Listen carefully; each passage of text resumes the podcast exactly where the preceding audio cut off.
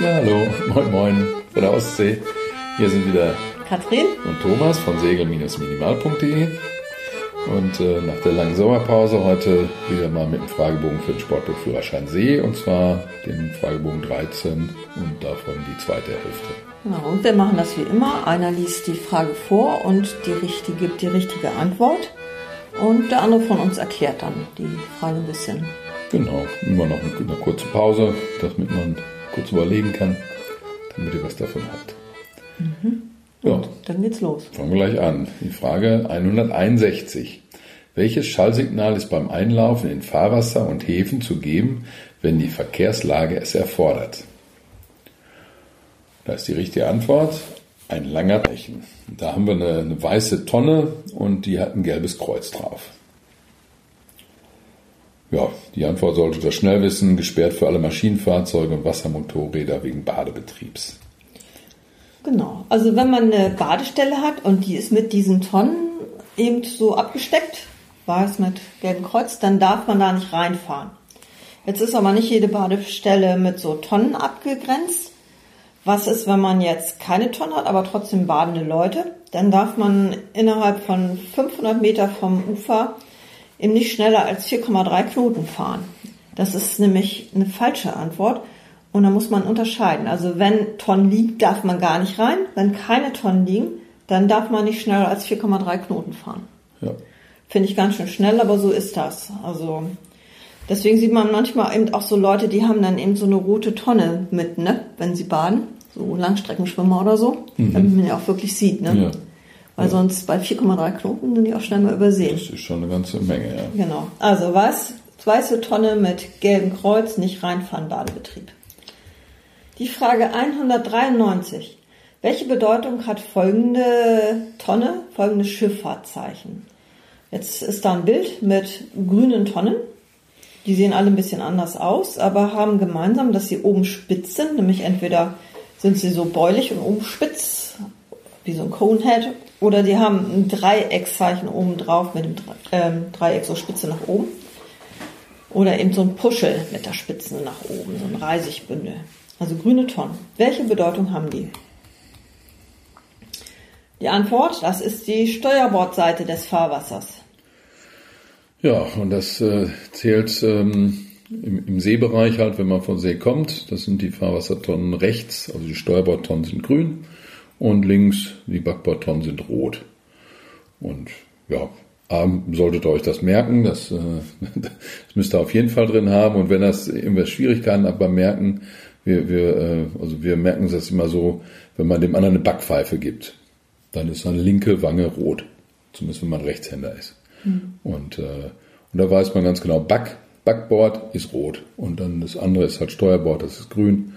Das kann man sich, glaube ich, ganz gut merken. Genau. Funktioniert übrigens auch, wenn man sich selber als Rechtshänder eine Backpfeife gibt, dann hat man selber dann hinterher eine. Das kann man nämlich so. dann leichter, wenn man in der Prüfung jetzt gerade unsicher ist, dann gibt man sich selber eine Backpfeife, dann weiß man das wieder. Niemand anders ist ja blöd. Okay, also schlagt euch nicht in der Prüfung, wenn man andeuten geht.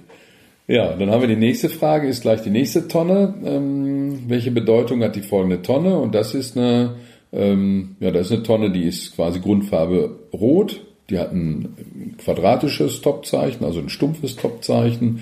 Und in der Mitte hat sie eine grüne äh, Banderole, nenne ich das mal. Also die ist aufgebaut rot, grün, rot und hat ein stumpfes Topzeichen.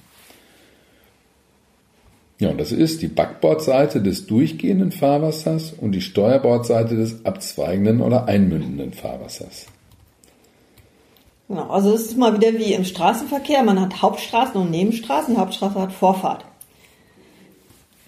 Und die Hauptstraße, die hat eben die Tonnen eben mit hauptsächlich der Farbe, wie es halt gehört. Ne? Backboard halt, wie wir eben gelernt haben, links ist dann eben oben und unten rot und eben in der Mitte grün. Und das abzweigende Fahrwasser kriegt dann eben das, wenn das die grüne Tonne vom abzweigenden Fahrwasser ist, dann ist die halt in der Mitte grün. So aufpassen muss man halt, wenn man so im, im Fahrwasser fährt und plötzlich hat man so eine Tonne vor sich, dann muss man sich überlegen, wenn man jetzt in dem Fahrwasser fährt und sieht eben plötzlich eine Tonne, die hat eben die Farbe von meinem Fahrwasser aber nur in der Mitte, dann laufe ich in Hauptfahrwasser ein. Ne? Ja. Und da muss ich aufpassen, dann habe ich andere Vorfahrt. Genau. Und wenn ich ein abzweigendes fahre und sehe das, dann muss ich mal aufpassen, muss ich vor oder hinter der Tonne rein. Genau. Das ist immer, muss man ein bisschen aufpassen, dass man da nicht. Ähm, Genau, es hat natürlich nur eine Tonne, diese buntcheckige Farbe, ne? Und dann muss Genau. man sich überlegen, muss ich vor oder hinter der Tonne genau. rum, ne? Und die auf der roten Seite, auf Ja. der Steuerbord, äh, auf der Backbordseite des Abzweigenden wäre dann halt komplett rot im, im äh, Genau. Hauptfahrwasser. Ja. Ja, so ist das. Da muss man vielleicht auch, also bei OpenSeamaps gibt's ja auch so diese, diese Karten, ne? Mhm. Und da kann man noch mal ein bisschen stöbern. Ne? Zum Beispiel hier Burg ist ein schöner Ort, wo man sich das vergegenwärtigen kann. Oder in der Kieler Förde biegt eben auch so das Fahrwasser zur Schleuse ab. Ne? Genau, also, das oder ist das auch ist das Hauptfahrwasser, ist Ja. ganz typisch. Ja. Also die, die Boote, die aus der Schleuse kommen, die laufen im Hauptfahrwasser so in der Kurve bis eben die Förde raus. Und wer gerade da durchfährt, der fährt dann ins Nebenfahrwasser ein. Und da haben eben die großen Schiffe Vorfahrt, vor denen die gerade die Förde längs fahren. Okay. Dann die nächste Frage. Die Frage 206. Welche Bedeutung hat das Feuer einer Leuchttonne mit folgender Kennung? Jetzt sind da so schwarz-weiße Bilder, die eben so darstellen, wie diese Tonne leuchtet. Und die leuchtet halt, Moment, sechsmal kurz und dann einmal lang und dann ist es lange dunkel. Also blink, blink, blink, blink, blink, blink, blink. Dann ist es duster und dann das Ganze nochmal von vorne. Und das ist die Kennzeichnung einer allgemeinen Gefahrenstelle Südquadrant. Genau, da haben wir die, die allgemeinen Gefahrenstellen. Da haben wir ja Südwest, Ost und Nord.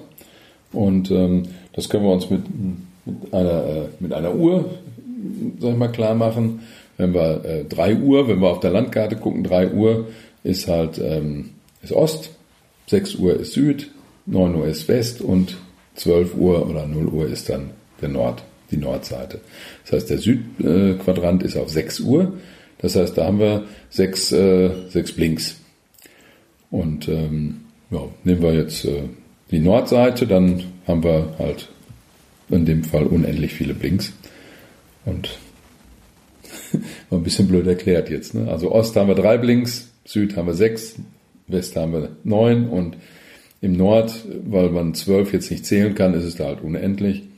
Und als Besonderheit ist halt noch, dass wir im, ähm, im Süden noch etwas längeres äh, dabei haben, äh, damit man sie noch ein bisschen besser erkennen kann. Also nehmt euch einfach die Uhr und dann wisst ihr, wenn sechs äh, Blinks sind, dann ist es Süden. So, was versteht man unter einem Richtfeuer? Das ist die Frage 212.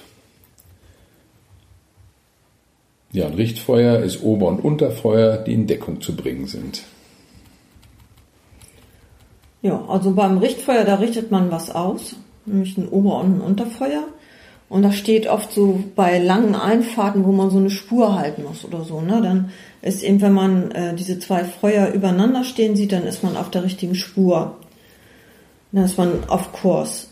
Und das sind eben zwei Lichter, also zum Beispiel in, in Heiligenhafen, da ist das Unterfeuer an der Hafeneinfahrt zum Beispiel auf 11 Meter Höhe und weiter hinten steht eben auf so einem Silo drauf, auf 19 Meter Höhe, ähm, ja, das Oberfeuer.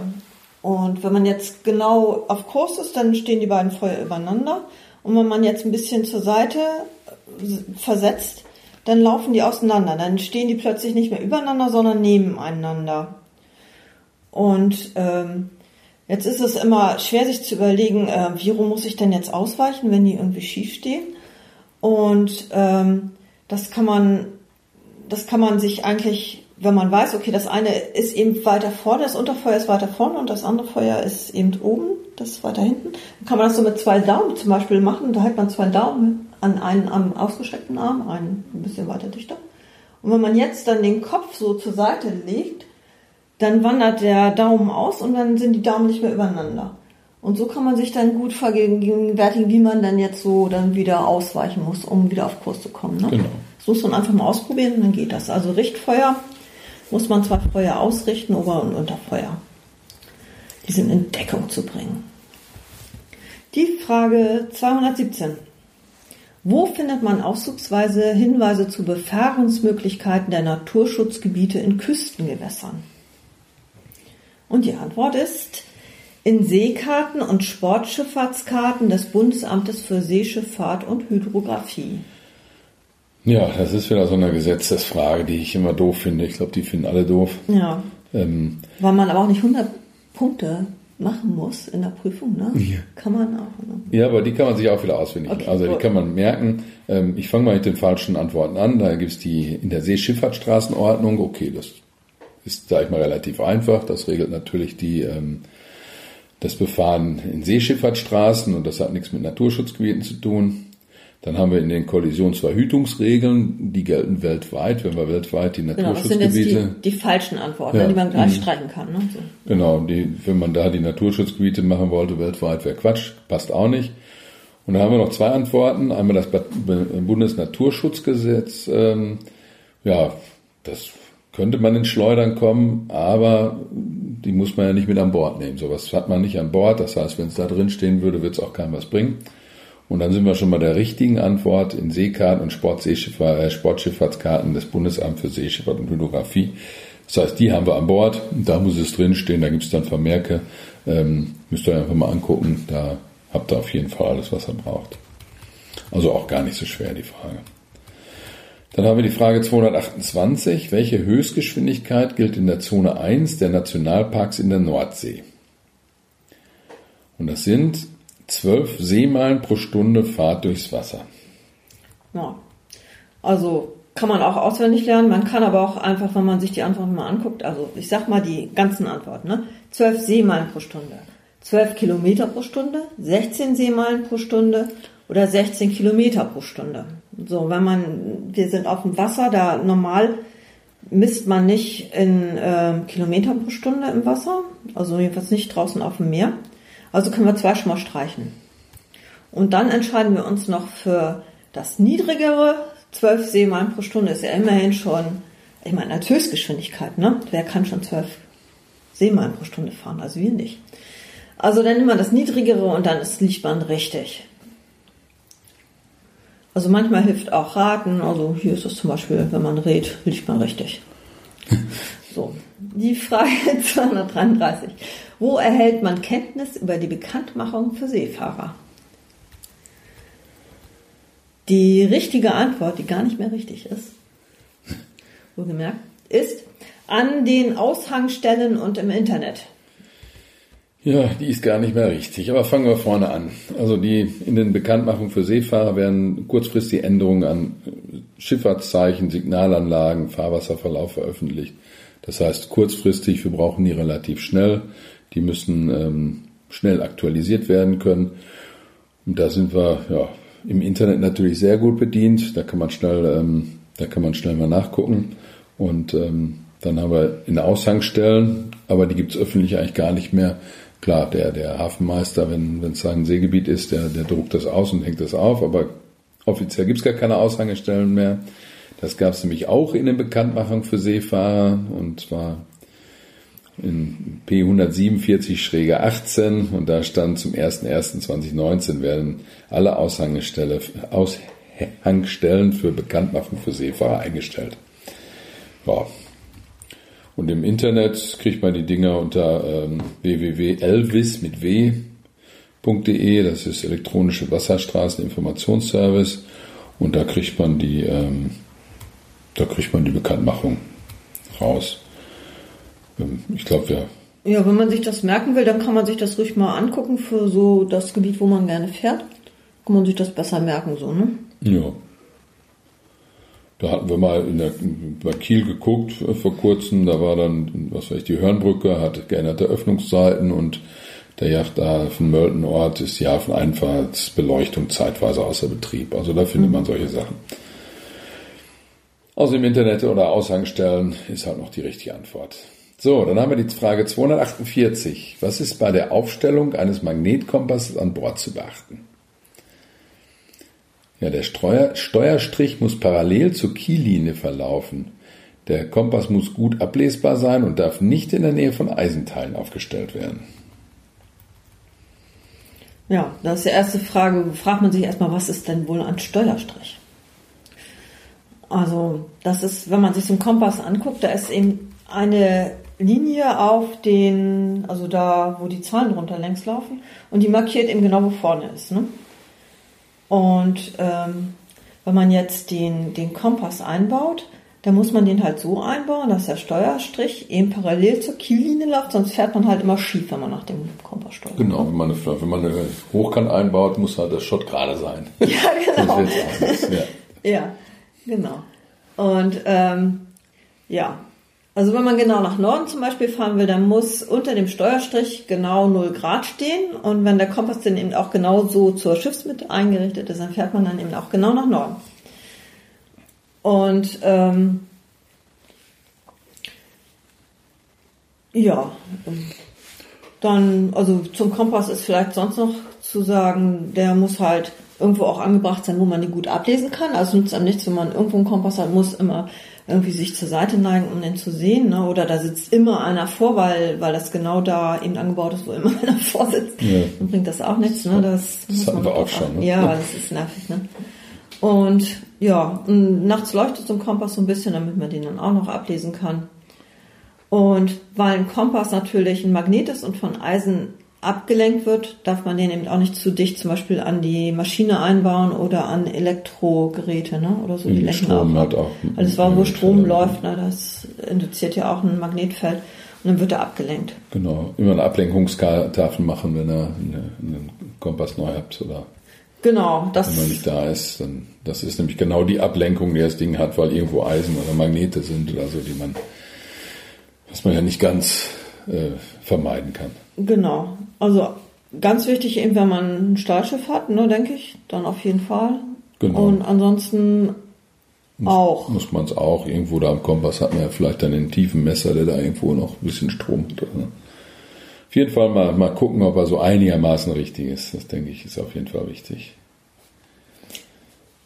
Ja, okay, dann die nächste Frage ist die Frage 251. Was versteht man unter einer Tide? Antwort, der Zeitraum zwischen einem Niedrigwasser und dem nächstfolgenden Niedrigwasser.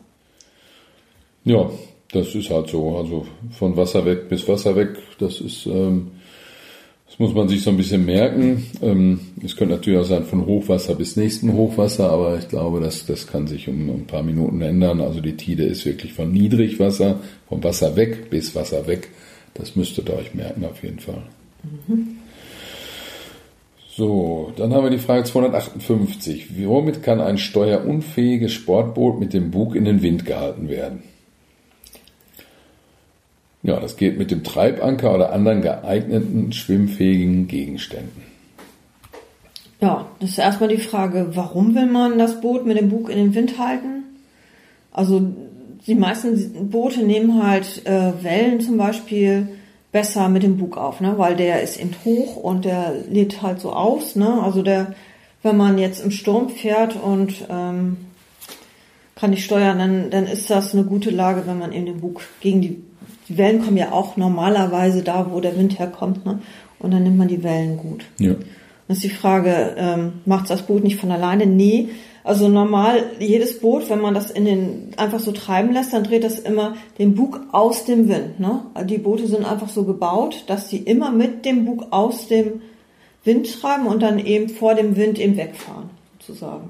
Genau, ja, das und jetzt ist, ist das Unterwasserschiff, was dann noch irgendwie genau, stoppt oder so. Genau, weil der, weil die das Ruder der, der, der Ladradkahn, der, der bremst genau. halt mehr hinten. Und ja. dann, so und jetzt kann man sich dann auch vorstellen, ja, wenn das Schiff dann erstmal mit dem Heck in den Wind steht und von dem Wind eben losgetrieben wird, so dann fährt das halt, ne? Dann fährt das halt vor dem Wind und äh, wenn man steuerunfähig ist, dann möchte man ja möglichst auch eben nicht irgendwo auflaufen. Und dann ist es besser, man hält halt den Bug in den Wind, dann bietet man ihm auch nicht so ganz so viel Angriffsfläche. Meistens wie so ein breites mhm. Heck haben die modernen Schiffe hier alle. Mhm. Und dann ist das gut, dass man in den Bug in den Wind hält, wenn man steuerunfähig ist.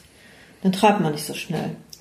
So, ja, und dann was macht man dann, um den Bug im Wind zu halten? Man wirft irgendwie alles raus, was man so hat. Am besten irgendwie so ein Treibanker ist ja sozusagen Eimer ohne Boden.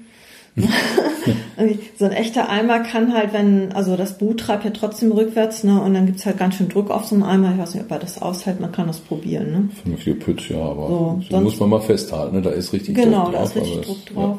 Sonst eben so Leinen in Buchten hilft auch schon viel und so, ne. Hm. Jedenfalls schadet das nichts, man probiert das einfach mal aus, wie das eigene Boot auch so drauf reagiert, ne. Ja. ja. Okay, die nächste Frage ist die 267. Für welche Windstärken wird eine Starkwindwarnung herausgegeben? Die Antwort Windstärke 6 und 7 der Beaufort-Skala. Ja, das sind die, die Windstärken, die man sich merken muss. Windstärke 6 und 7. Ähm, 6 ist starker Wind, 7 ist steifer Wind. Also versicherungstechnisch, glaube ich, ist es eigentlich so geregelt, dass man bei einer Ansage über 6 nicht mehr raus darf. Das heißt, wenn eine Starkwindwarnung gegeben ist, dann muss man auf jeden Fall schon mal nachgucken. Wenn, wenn 7 angesagt ist, äh, hat man ein Problem vielleicht mit der Versicherung. Vielleicht nochmal zur Wiederholung. Wäre Windstärke 8 stürmischer Wind, Windstärke 9 dann Sturm. Das heißt, ab 8 gibt es dann eine Sturmwarnung. Ja, Windstärke 6, äh, nochmal zur Wiederholung. Windstärke 6 ist starker Wind, Windstärke 7 ist äh, steifer Wind und ab 6, ab starkem Wind gibt es eine Starkwindwarnung, sagt ja auch der Name. Wenn also die, diese Windstärken wisst, 6 und 7, stark und steifer Wind und dann vielleicht noch zu merken ist 8 stürmischer Wind und 9 ist dann wirklich schon Sturm und äh, das merkt man dann auch. Dann haben wir die Frage 275. Welche Sicherheitsmaßnahmen sind auf See vor Eintritt vom schweren Wetter, äh, in Klammern Starkwind und Sturm, zu treffen? Ja, da ist die richtige Antwort.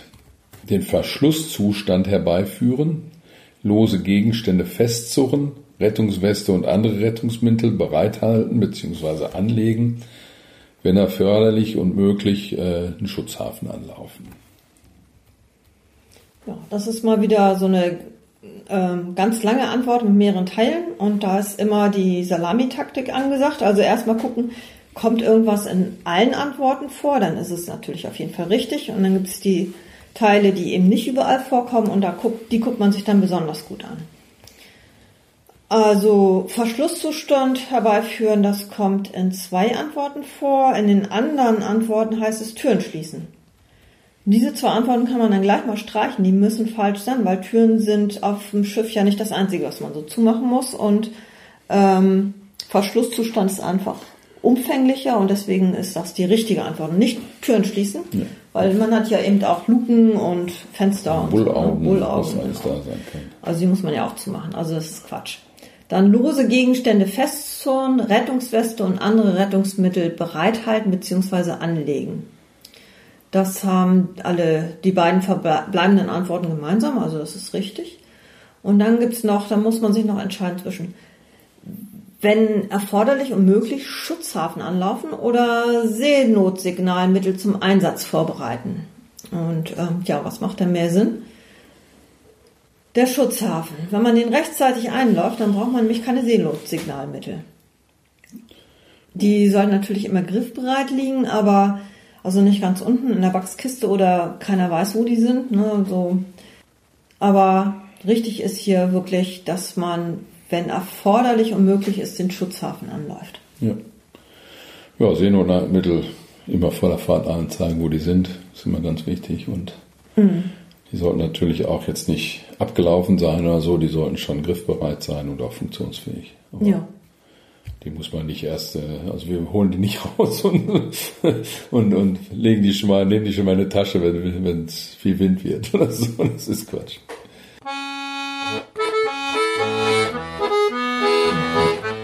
Ja, das war's. Das war dann schon der Fragebogen 13, der zweite Teil. So, Ja, wir haben über den, den Sommer tatsächlich so ein paar Kommentare bekommen. Wir freuen uns noch immer über jeden Einzelnen. Und nur deshalb haben wir uns auch wieder aufgerafft, glaube ich. Ne? ja. Vielen Dank nochmal allen, die geschrieben haben. Ja, und am meisten freuen wir uns immer, wenn jemand noch eine neue Eselsbrücke uns sagt, die wir noch nicht kennen. Also wir haben zum Beispiel einen Kommentar von Helmut bekommen, der hatte eine Eselsbrücke zu Ankerliegern über 100 Meter. Und die geht so, if it is long, it has a gong. Super. Genau, über 100 Meter wird geläutet. Ja, genau. Ja, also wenn ihr noch eine Eselsbrücke kennt, die wir noch nicht erwähnt haben, immer her damit. Ja. Und auch sonst freuen wir uns über jeden Kommentar. Ja, vor allem freuen wir uns immer, wenn wir gesagt kriegen, Mensch, mit euch haben wir schön gelernt und äh, mit euch haben wir die Prüfung bestanden. Das ist natürlich toll. Jo. Super Sache. Ja, in diesem Sinne, der nächste wird nicht mehr so lange auf sich warten lassen. Wir werden jetzt äh, hoffentlich ein bisschen schneller sein. Und äh, allen, die zwischendurch schon die Prüfung haben, viel Glück und alles Gute.